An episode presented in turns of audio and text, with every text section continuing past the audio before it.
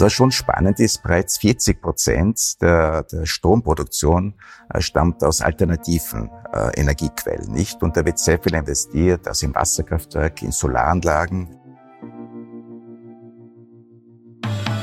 Wasserkraft und Solaranlagen in Indien, ja, vielleicht nicht das erste, wenn wir an das Land denken, aber nicht nur das wird uns in der nächsten halben Stunde überraschen und damit willkommen zu einer neuen Folge von Austria ist überall zum Export-Podcast der Außenwirtschaft Austria. Für uns geht es heute zum Exportexperten und Wirtschaftsdelegierten Hans-Jörg Hörtnagel. Hans-Jörg hat schon viele Jahre seines Lebens in Indien verbracht und lebt und arbeitet aktuell in der Hauptstadt Neu-Delhi.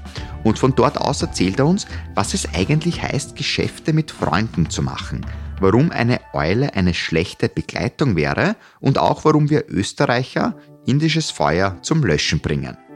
Und ein Hallo nun nach Neu-Delhi. Hallo Hans-Jörg. Hallo grüß Gott aus New Delhi, Indien. Hallo. Und bevor wir loslegen, habe ich noch einen kurzen Blick hinter die Fahne von Indien geworfen.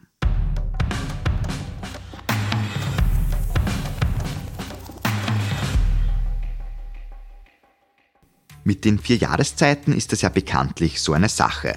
Vielleicht hat sich der Hindu-Kalender auch deswegen gedacht, wir machen gleich sechs daraus.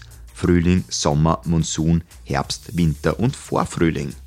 Und auf den Vorfrühling freuen sich vermutlich auch die Kühe, die in Indien als heilig gelten und daher auch so manche Freiheiten bekommen. So werden sie bei ihrem Spaziergang durch die Straßen noch nicht vertrieben, sondern von vielen gläubigen Hindus ehrfürchtig berührt und sogar mit Wasser und Brot versorgt. Und ob die Kühe auch dafür sorgen, dass Indien mit deutlichem Abstand den weltweit größten Anteil an Vegetarierinnen und Vegetariern hat, ja, das kann schon vermutet werden. Jedenfalls mehr als jeder bzw. jeder Dritte ernährt sich vegetarisch.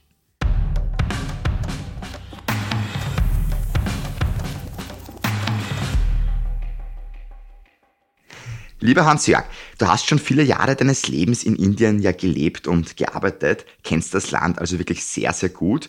Du warst in den 90er Jahren schon dort auch. Ja, was kommt dir denn aber so jetzt in den Kopf, wenn du an die Zeit von damals zurückdenkst? Also wenn ich so zurückblende, es waren ja 1990 waren die großen indischen Wirtschaftsreformen. Das heißt, vorher hat Indien ein sehr, sehr planwirtschaftliches Wirtschaftsmodell verfolgt. Es war, hat sich, Indien hat sich auch abgekoppelt.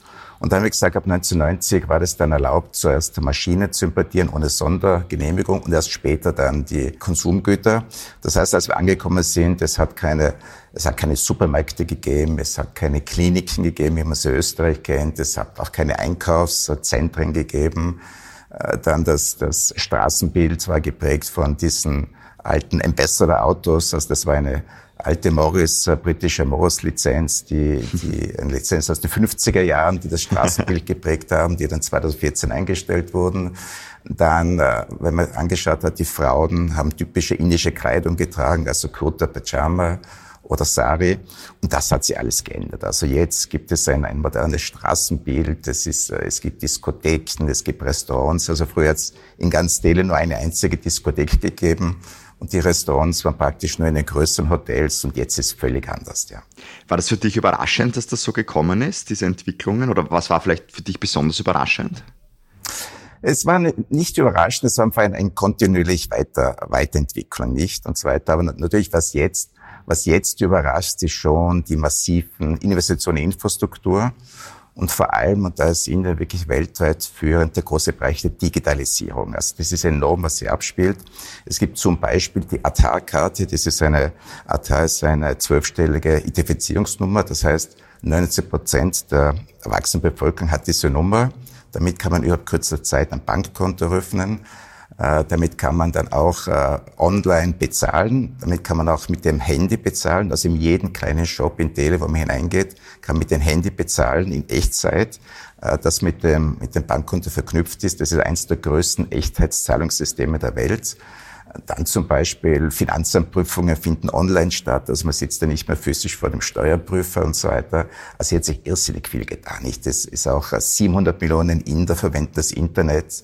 Also die Inder haben das größte mobile Datenvolumen, also, also mehr als China und USA zusammen. Also irrsinnig, was sich abspielt. Und ich glaube, das sind wir erst beim Beginn. Also da in den irrsinniges Potenzial und, und entwickelt sich laufend weiter auch. Da tut sich einiges und Da werden wir auch heute darüber sprechen, natürlich in dieser Podcast-Folge, weil du diese Nummer auch gerade angesprochen hast. Bekommt man die auch als Expat oder muss man indischer Staatsbürger sein? Nein, diese, diese Nummer kann man auch als Expat bekommen. Also wenn man länger hier wohnt, bekommt man diese äh, Nummer und wird auch beantragt. Sehr spannend. Wir möchten jetzt eh gemeinsam über die Geschäftskultur sprechen. Und davor möchte ich aber auch noch über die Kultur allgemein kurz mit dir reden. Ähm, ja, ist das als Österreicherin, als Österreicher doch sehr gewöhnungsbedürftig, mal nach Indien zu kommen? Muss man sich da auf sehr viel einstellen können? Absolut, ja, es ist völlig eine andere Kultur. Äh, es ist innen, es ist spannend, es ist faszinierend, aber es ist auch anstrengend, nicht? Oder wenn ich jetzt an den Straßenverkehr denke, das ist chaotisch.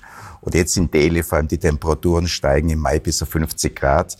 Das heißt, wenn man nicht die Wohnung kühlt, dann biegen sich die, im wahrsten Sinne des Wortes, biegen sich die Wachskerzen und die Zahnpasta verflüssigt sich und solche Sachen. Also da muss man sich schon sehr umstellen und, und, und man braucht einfach ein, ein hohes Maß an, an Toleranz und auch eine gewisse Zähigkeit hier, nicht? Ist das dann leichter oder schwieriger, auch eine Wohnung zu finden oder wo beginnt man da? Ähm, ist das dann so wie bei uns der Wohnungsmarkt oder lebt man da doch ganz anders? Ja, man, man greift dann natürlich auf Makler zurück, die aber halt nicht so gut organisiert sind. Und mir ist schon ein paar Mal passiert, äh, natürlich jeder Makler will Exklusivität und äh, was man natürlich nicht tut, und äh, weil er gibt auch einem keine und auch der, der Wohnungsvermieter arbeitet mehrere Maklern zusammen. Das heißt, jeder will Exklusivität, aber jeder arbeitet mehreren zusammen. Das heißt, mir ist schon passiert, dass ich die gleiche Wohnung mit verschiedenen Maklern angeschaut habe, die der Makler gar nicht gekannt hat. Und zweit, wo ich dann dem Makler erklärt habe, äh, wo, die, wo die einzelnen Räume sich befinden. Und was auch was interessant ist, auch irrsinnig anstrengend. Also man geht nicht einfach hin und schaut seine Wohnung an und, und bekommt einen Preis genannt. Also erstens ist es so typischerweise, dass der Wohnungseigentümer, der wohnt im Erdgeschoss mit einem kleinen Garten, wo alles kontrolliert. Das heißt, bevor man die Wohnung besichtigt, muss man eine halbe Stunde mit dem äh, Smalltalk betreiben, man muss eine Lebensgeschichte erklären. Da wird man erst für würdig befunden, die Wohnung zu mieten. Und, und dann erst geht es ums Preisfeilschen, nicht? Und das ist ein Problem. Es wird zuerst immer Mondpreise genannt und dann richtig muss runterverhandeln. Und das macht schon ziemlich mühsam die Wohnungssuche, nicht? Aber es macht auch seinen Sinn, weil äh, man hat ganz anderes Verhältnis zum Wohnungseigentümer, nicht? Man hat eine andere Beziehung, baut das auf. Also insofern hat das schon seine Funktion, Bedeutung, aber zeigt auch, wie, wie anstrengend es ist. Und das ist nicht nur im Wohnungsmarktbereich so, sondern auch in anderen Bereichen. Das kann ich mir vorstellen. Ich würde jetzt sagen, eine lustige Story, aber ja, wenn man dann selber betroffen ist, vielleicht nicht so lustig, weil es dann eben ein bisschen anstrengender ist. Ja, wenn wir jetzt über die Inderin, über den Inder jetzt auch noch so sprechen, ähm, muss ich dich auch einerseits fragen, natürlich dieses Kastensystem. Ähm, ist das etwas, das noch sehr präsent dort ist, das man beachten muss, oder ist das gar nicht mehr so sehr Thema? Es spielt eigentlich für den Ausländer im Geschäftsleben keine Rolle. Es ist nach wie vor präsent. Es ist natürlich am, am Land draußen sehr präsent. Muss auch dazu sagen, es ist natürlich selbstverständlich verboten. Also es darf in der indischen Verfassung keine Diskriminierung geben. Ähm, ähm, in der Stadt ist eher aufgeweichter. Es gibt auch junge Inder, die zum Beispiel, die sagen, das spielt überhaupt keine Rolle mehr, aber wenn ich in mein Dorf zurückgehe, dann muss ich sehr wohl bestimmte Regeln beachten.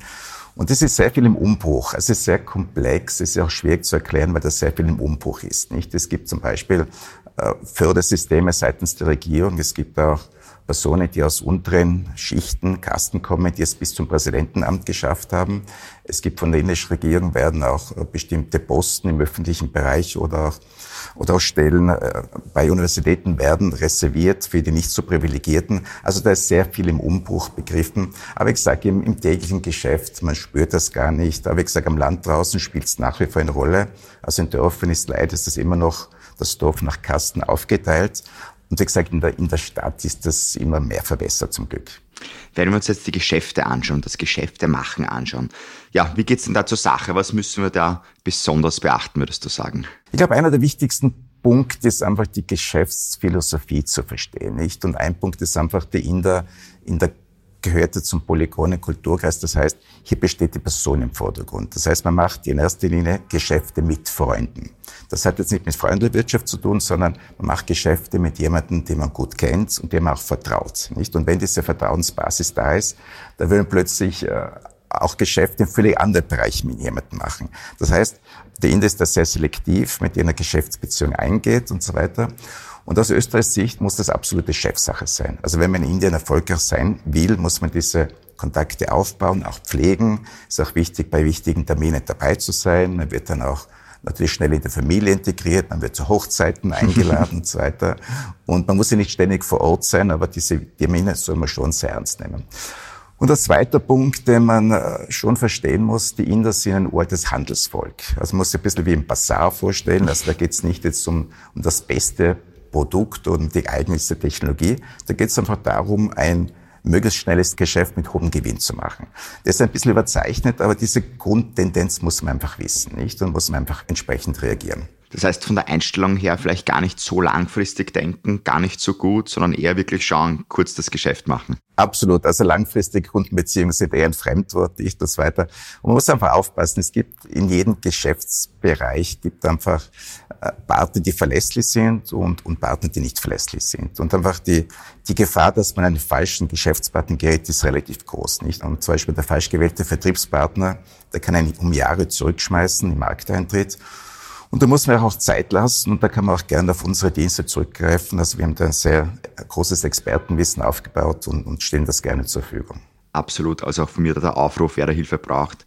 Hans-Jörg ist der absolute Experte und sein Team und einfach an Mail an sein Team schreiben und ja, ihr helft da natürlich immer sehr, sehr gerne. Ja, wenn wir noch ein bisschen bei dieser Geschäftskultur bleiben, ich finde es ja immer total spannend, so in für uns fremde Kulturen einzutauchen und darüber zu sprechen. Gibt es da auch so absolute No-Gos, die du nicht machen darfst, wo du sagst, Vorsicht, das wäre so ein klassisches Fettnäpfchen? Wir haben natürlich einen interkulturellen Leitfaden, die sogenannten Do's und Don'ts, und da steht drinnen, dass man mit Namaste grüßt und wie man die Geschäftskarte überreicht und, äh, und die linke Hand gilt als unrein zum Beispiel und man soll vermeiden, jemanden mit dem Fuß zu berühren und so weiter. Ja, man liest das einmal durch, aber man soll jetzt das nicht zu tot ernst nehmen und alles eins zu eins übertragen.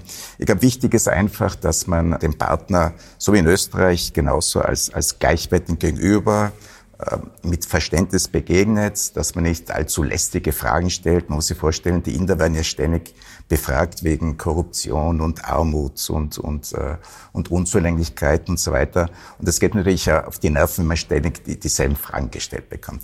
Das heißt, wichtig ist einfach eine persönliche Beziehung aufbauen, sich da Zeit lassen, Interesse zeigen, äh, wie gesagt, heikle Themen wie Politik, äh, Religion einfach vermeiden, wenn man sich nicht wirklich auskennt und nicht wirklich den Partner gut kennt. Das gibt das ergibt alles von selber. Aber wie gesagt, wichtig ist einfach, sich Zeit lassen, Beziehung aufbauen, nicht sofort hineinprellen mit lästigen Fragen und den bombardieren und so weiter. Und das einfach langsam angehen, nicht? Und, und es gibt natürlich ein paar Sachen, die man beachten muss. Es, äh, zum Beispiel die, die älteren Damen, die, die geben nicht die Hand, nicht? Aber da muss man einfach das, das Wiener Protokoll beachten. Da muss man nicht interkulturell geschult sein, weil nach dem Wiener Protokoll hat die Dame das Recht zu entscheiden, wer zuerst grüßt, nicht? Also da muss man halt ein bisschen abwarten, dass man nicht ins Leere greift und so weiter. Sonst gibt's so witzige Sachen, zum Beispiel, dass die, äh, dass, dass die Eule, dass die Eule ist nicht äh, Symbol der Weisheit, sondern der Dummheit in Indien, nicht? Und ihr habt eine lustige Geschichte mit, einem, mit einem österreichischen Unternehmen einen wichtigen Termin im Eisenbahnministerium gehabt, einem hohen Beamten. Und da haben wir schon die Mitarbeiterin entsprechend äh, geschult und gesagt, ja, keine, er hat sich diese Kristalleulen eines berühmten österreichischen Herstellers gegeben und gesagt, ja, keine Kristalleule, sondern was anderes, nicht? Und dann äh, hatten wir das Gespräch und haben das Gastgeschenk übergeben. Und da war sich aber der Geschäftsführer nicht mehr sicher, ob das jetzt eine Eule war oder nicht. Und nach dem Gespräch sind wir dann noch einmal hineingestürmt und dem verdutzten Beamten haben wir das verpackte Geschenk aus der Hand gerissen und gesagt, wir uns den zuschicken und so weiter. Einfach um sicher zu gehen, dass jetzt keine Kristalleule bekommt. ja, das muss man wirklich beachten. Ich glaube, das wäre dann nach hinten losgegangen. Ja, sehr spannend. Ähm, Würdest du auch sagen, ähm, spielt Geduld auch eine sehr große Rolle in der Kultur? Oder vielleicht auch anders noch gefragt, dieses Ja, Nein. Manchmal versteht man ja nicht, was wirklich gemeint ist, habe ich so das Gefühl. Es gibt ja Kulturen, wo man sagt Ja, ja, aber eigentlich ist ein Nein damit gemeint. Ähm, ist das in Indien auch? Also, also Geduld, das ist absolute Voraussetzung, um in Indien erfolgreich zu sein. Man sagt immer, wir haben die, wir haben die Uhren und die Inder haben die Zeit, nicht? Also, und das ist auch immer bewunderswert, wie, wie stressfrei die Inder sind. Also da kann man sich einiges abschauen. Also der Inder ist sehr selten in Stress. Und, und äh, ja, da muss man einfach Zeit lassen. Ist natürlich auch so interkulturell absolutes äh, Nein hört man nie. Es ist einfach, also wie gesagt, es steht einfach die persönliche Beziehung im Vordergrund und die will man jetzt nicht durch harte Aussagen, äh, durch ein, ein klares Nein einfach zerstören. Der Inder ist auch überoptimistisch, also muss man der Inder immer ein bisschen vorsichtig runterholen auf den Boden der Realität. Aber wenn es wirklich um, um heikle Fragen geht, um zum Beispiel Projektentwicklungen oder, oder Geschäftsanbahnungen, da kann man sehr gerne einschalten. Also, also mein Büro in Delhi und wir haben auch ein Büro in Mumbai. Also wir sind bei uns alle wichtigen indischen Sprachen vertreten, auch die südindischen. Und unsere Mitarbeiter sind alle interkulturell geschult. Also kann man schon besser herausfinden in der eigenen Sprache, eigene Kultur, was denn wirklich Sache ist. Nicht? Also, und wie gesagt, das bieten wir sehr gerne an, also wenn es wirklich um heikle Fragen geht. Du hast die Sprache gerade angesprochen. Wie schwer ist es eigentlich, sich zu verständigen? Ähm, wird da eh Englisch gesprochen? Ja, also Sprache ist kein Thema. Hier mit Englisch kommt man überall super durch. Bevor wir jetzt konkret in die Geschäftsfelder reinschauen und uns den Markt etwas ansehen, ähm, du hast auch schon ein bisschen jetzt angesprochen, gut, wo man in Indien ist. Es werden viele verschiedene Sprachen sonst auch gesprochen der Markt ist ja riesig. Es ist einer der größten Volkswirtschaften. Ich glaube, das muss man sich auch immer wieder vor Augen führen, wie groß es eigentlich dort ist. Ja. Ähm, Macht es auch einen großen Unterschied, wo man ist, Norden, Süden, Osten, Westen, in der Mitte des Landes? Vielleicht noch kurz eine Sprache. Nicht? In Indien gibt es ja 22 offizielle Sprachen und wenn man sich den indischen Geldschein anschaut, dann stellt man fest, dass es nicht nur Sprachen, sondern auch 17 verschiedene Alphabete gibt. Nicht? Das ist wirklich beeindruckend. Nicht? Und, und wie du sagst, wir sprechen von einem Subkontinent. Also wenn man hier zum Beispiel in Delhi lebt, merkt man, Indien gibt es nicht. Es gibt äh, regionale starke Unterschiede und, und verschiedene Kulturen und auch Essensgewohnheiten und so weiter. Und zum Geschäftlichen, es gibt, also aus Österreichs Sicht, für die Österreichunternehmen gibt es typischerweise fünf, sechs äh, große Ballungszentren. Das ist einmal im Norden Neu-Delhi, Hauptstadt Neu-Delhi, mit den umliegenden Städten Noida, Faridabad, Gurgaon. Dann gibt es im Westen Ahmedabad, das ist äh, die Hauptstadt einer führenden äh, Bundesstaates im Bereich Gujarat. Und da hat man so Mitte West ist Maharashtra mit der Hauptstadt Mumbai. Also Mumbai ist das äh, Wirtschaftszentrum, also da sind die, die alteingesessenen äh, Firmenkonglomerate angesessen. Das sind auch die, ist auch Sitz der Börse. Äh, Stunden entfernt ist wo sich sehr viele äh, österreichische Firmen auch niedergelassen haben. Und dann gibt's noch die südindischen Zentren, Bangalore, äh, Hyderabad und, und, und Chennai. Und dann vielleicht, vielleicht noch im Osten der Stahlgürtel, nicht? Und wie gesagt, das sind die wichtigsten Zentren, wo sich eben die österreichischen Firmen äh, im Dummeln, wo sich die Geschäfte abspielen. Und da muss man genau analysieren, nicht? Wo sitzt der Vertreter, wo sitzen die Endkunden und wie erreiche ich die? Reist man dann auch viel hin und her oder ist man dann schon eher auf eine Region spezialisiert, würdest du sagen? Also die, die österreichischen Unternehmen sind ja typischerweise in, in technischen Nischenbereichen tätig. Und da kommt es einfach dran, wo sitzt einfach der Endkunde, nicht? Ist das ein, ein Hersteller, zum Beispiel in der Automobilindustrie? Zum Beispiel, also wir sind da sehr stark im Automobilbereich und ist halt in ganz Indien verstreut, nicht? Aber andererseits muss man sagen, Indien hat inzwischen ein sehr ausgezeichnetes Verkehrsanbindungsnetz aus exzellente Flugverbindungen, auch ein gutes Straßennetz jetzt. Also spielt es nicht mehr so eine große Rolle, wo man wirklich sitzt. Ja, ein großer Markt, der bietet natürlich viele Chancen und über die Chancen möchte ich mit dir jetzt auch reden, lieber Hans-Jörg. Du hast am Anfang schon Infrastruktur und Digitalisierung kurz angeschnitten. Da möchte ich jetzt auch mal gleich dabei bleiben. Beginnen wir mal kurz bei der Infrastruktur. Ähm, was tut sich denn da alles in Indien? Also bei Infrastruktur tut sich irrsinnig viel. Also es, es ganz Indien ist praktisch eine Baustelle. Es werden Flughäfen neu gebaut. Es werden Autobahnen. Also übrigens jeden Tag werden 40 Kilometer neue Autobahnen gebaut. Unglaublich. Es entstehen neue, neue Eisenbahnstrecken. Es, es werden neue Schnellstrecken für Schnellzüge entrichtet. Es entstehen in allen indischen größeren Städten neue U-Bahn-Strecken und, und. Also tut sich irrsinnig viel. Es wird auch viel Geld gesteckt in den Ausbau der Energiebereich, Energiewirtschaft, auch Bereich Wasserkraftwerke. Also ein irrsinnig enormer Bereich und, und das Indien, das man jetzt kennt, schaut völlig anders aus wie vor zehn Jahren und wird in zehn Jahren völlig anders ausschauen, wie es jetzt ist. Weil du es auch gerade angesprochen hast, Energie ist das auch großes Thema generell, Energiewende zu schaffen, nachhaltiger zu werden. Absolut. Weil ich sage mal, Indien war jetzt in der Vergangenheit vielleicht nicht bekannt dafür. Ähm, ja, das ist ein, ein absolutes Top-Thema in Indien. Muss sich vorstellen, Indien gehört ja nicht zum nicht nur zum drittgrößten Energieverbraucher der Welt, sondern auch zum drittgrößten Energieproduzenten. Und was schon spannend ist, bereits 40 Prozent der, der Stromproduktion äh, stammt aus alternativen äh, Energiequellen, nicht? Und da wird sehr viel investiert, also in Wasserkraftwerke, in Solaranlagen, im jetzigen Budget ist geplant die Region von Ladakh, das ist eine Himalaya-Region. Das hat die besten Voraussetzungen aufgrund der Höhe und Sonneneinstrahlung, Trockenheit für Solaranlagen und was dann in, in die anderen Bundesstaaten transportiert werden muss.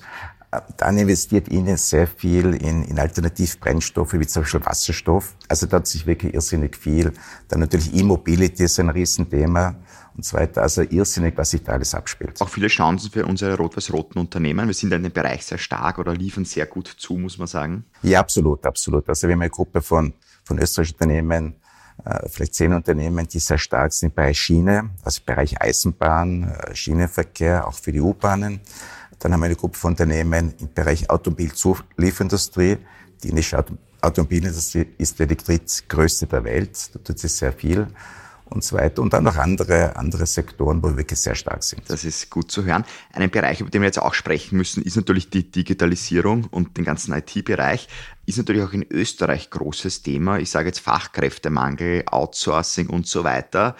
Tauchen wir gemeinsam mal da ein bisschen jetzt ein. Erstens, was tut sich da in Indien in diesem Bereich?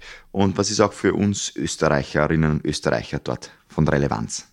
Also was wir jetzt sehen, ist ein, ein, ein zunehmendes Outsourcing innerhalb der gleichen Unternehmensgruppe. Das heißt, österreichische Unternehmen, die hier Niederlassungen haben, merkt man, dass immer mehr zum Beispiel Softwareentwicklung, IT, Dienstleistungen an die indische Niederlassung outgesourced werden. Man sieht auch immer stärker, dass, dass indische Ingenieure zum Beispiel weltweit eingesetzt werden für die Installation von Maschinen und Anlagen. Also hier wird verstärkt auf das indische Potenzial zugegriffen. Und wenn man sich natürlich die Diskussion in, in Österreich, Europa anschaut, Fachkräftemangel, wird sich das in zukünftig natürlich stark, äh, stark verstärken, nicht? Sind die Inderinnen, die Inder generell offen für so etwas, auch in andere Länder zu gehen, ähm, andere Kulturen kennenzulernen? Ähm, sind die da sehr reiseaffin oder bleibt man doch auch dann lieber im eigenen Land und macht die Arbeit von dort aus? Ich meine, die Inder und Inderinnen, die leben natürlich ihre Kultur, ihr Essen und das ist natürlich sehr schwierig, sein eigenes Land zu verlassen. Aber der Inder ist absolut flexibel. Er ist gewohnt, in ganz Indien herumzureisen, in anderen Orten zu leben, auch ins Ausland zu gehen. Und äh, der Inder ist absolut flexibel, ist auch sehr loyal und auch sehr anpassungsfähig. Also er integriert sich sehr leicht in andere Kulturen und das ist völlig problemlos und, und äh, wie gesagt, gilt er sehr, sehr loyal. Das sind natürlich positive Eigenschaften. Die wird es vermutlich auch bei jüngeren Unternehmen geben. Ähm, und wenn wir über den IT-Bereich sprechen, über die Digitalisierung, da ist natürlich ja der Start-up-Bereich, die Start-up-Szene ganz nahe dran. Ähm, wie ist denn diese so im Land? Ist man da sehr groß, sehr stark? Also die Startup-Szene ist extrem stark in Indien. Indien hatte das drittgrößte Ökosystem, Startup-Ökosystem der Welt, also mit 97.000 registrierten Startups, die Steuervorteile haben. Und vielleicht ein Punkt ist, ist wirklich spannend für mich auch, und das ist auch das neue Indien. Es gibt jetzt eine, eine junge Unternehmensschichte, die, die extrem erfolgsorientiert sind, die sehr respektvoll sind, also die großen Respekt vor älteren Generationen haben, aber die auch noch hungrig sind, noch geschäftshungrig sind, noch Geschäfte machen wollen. Also da kommt so eine neue Schicht heran, die auch völlig andere Geschäftskultur hat und das ist irrsinnig spannend, nicht? Und da gibt's spannende Ideen, also viele Viele indische Startups sind eigentlich schon Scale-ups, die schon im englischsprachigen Raum also tätig sind. Und wir als Außenwirtschaftscenter, wir machen das sehr viel in diesem Bereich. Also wir haben schon drei äh, Startup-Delegationen indische nach Österreich gebracht. Äh, wir planen auch laufend äh, österreichische Delegation nach Indien, weil einfach die beiden, diese beiden Ökosysteme verknüpfen wollen. Wir wollen die, die indische Startup-Szene an die österreichische heranführen und auch in die österreichische Unternehmenskultur und Unternehmen heranführen. Und da, da geben sich irrsinnig spannende Projekte. Und was auch völlig neu ist, also ich habe dir vorhin die, die typischen Geschäftsbereiche jetzt in Indien erzählt. Das ist ein neuer Bereich, der, der in ganz Indien steht. Also in den entlegensten Regionen, wo man früher nicht gerade typischen Geschäftsregionen waren, nicht zum Beispiel in Assam oder in Chhattisgarh, wo man typischerweise kein Geschäft macht, da entstehen plötzlich Startups und die, und wir sagen immer, ich möchte jetzt, dass ein, ein Startup in einem Dorf in Indien mit, mit Geschäfte macht, mit einem österreichischen Startup in, in, in einem Dorf in Österreich, nicht? Und das kommt immer stärker auch, nicht? Und was interessant ist, auch, auch gesellschaftspolitisch, also Startups, der ganze IT-Industrie, äh, bietet ganz neue Chancen, zum Beispiel für die Frauen. Also in traditionellen indischen Familien war es doch üblich, dass wenn eine Frau geheiratet hat, dass sie äh, bei der, bei der Familie des, äh, des, des Ehegatten lebt, dort integriert wird. Und das ist halt nicht so gerne gesehen, dass halt die, die angehörte Frau da so arbeiten geht oder einfach den Familienhaushalt. Natürlich geht man hinaus, Dege, das ist klar, aber es ist halt nicht so gern gesehen, dass man einer Arbeit nachgeht. Und da bietet das völlig neue Möglichkeiten, wo eben Frauen, verheiratete Frauen zu Hause lernen, studieren können und auch arbeiten können. Das sind natürlich tolle Chancen da, die sich da bieten. Hat sich da auch, glaubst du, etwas geändert ähm, mit dem Austritt von Großbritannien aus der EU? Weil du hast gerade angesprochen, auch diese Beziehung zu Österreich, dass da gestärkt wird, dass man sich da jetzt auch dann vielleicht auch andere europäische Partner sucht? Ja, es ist schon ein Thema, weil natürlich Indien äh, traditionell aufgrund der historischen Beziehung und nachdem es äh, einen höheren indischen Bevölkerungsanteil in Großbritannien gibt, dass man einfach enge Beziehungen zu Großbritannien pflegt und, und gedacht hat, man ist in der Europäischen Union und nach dem Brexit realisiert man jetzt, dass das plötzlich nicht mehr so ist. Und das versuchen wir bewusst zu nützen als Außenwirtschaftszentrum für die Startups, wo, wo wir in Österreich anbieten als EU-Plattform, wo man sein Startup gründen kann und für den europäischen Raum. Eine Frage auch noch zur Bildung. Wie ist das eigentlich in, in Indien so? Hat man da Chancen, auch aus unterschiedlichen Schichten da wirklich gute Bildung zu bekommen? Oder ist das doch eher was sehr Elitäres im Land? Ja, wir vorhin besprochen haben, wir sprechen von 1,4 Milliarden Personen. Es gibt extreme Unterschiede. Es gibt einerseits hat, trifft man Personen, die, äh, die von den Top-Universitäten stammen, die, die, die extrem gute Ausbildung haben. Es gibt bei Ihnen den Saga nicht, wenn ich es nicht auf die indische Top-Universität schaffe, dann gehe ich nach Oxford oder nach Harvard zu studieren. und also extrem gut ausgebildet. Und andererseits hat man es natürlich mit Personen zu tun, die halt nie die Chance hatten auf eine entsprechende adäquate Ausbildung. Nicht? Also äh, es gibt extreme Unterschiede zwischen den verschiedenen Gesellschaftsschichten. Ja, wenn wir jetzt auch noch so auf die Handelsbeziehungen generell eingehen, wir haben jetzt über Großbritannien gesprochen, wo es natürlich einen engen Connex gibt. Gibt es sonst irgendwelche Märkte, wo sich Indien sehr gerne hinorientiert? Schaut man viel in die Vereinigten Staaten? Schaut man nach China rüber? Sieht man sich da eher als Konkurrenz? Weil der Außenhandel, der ist ja sehr stark.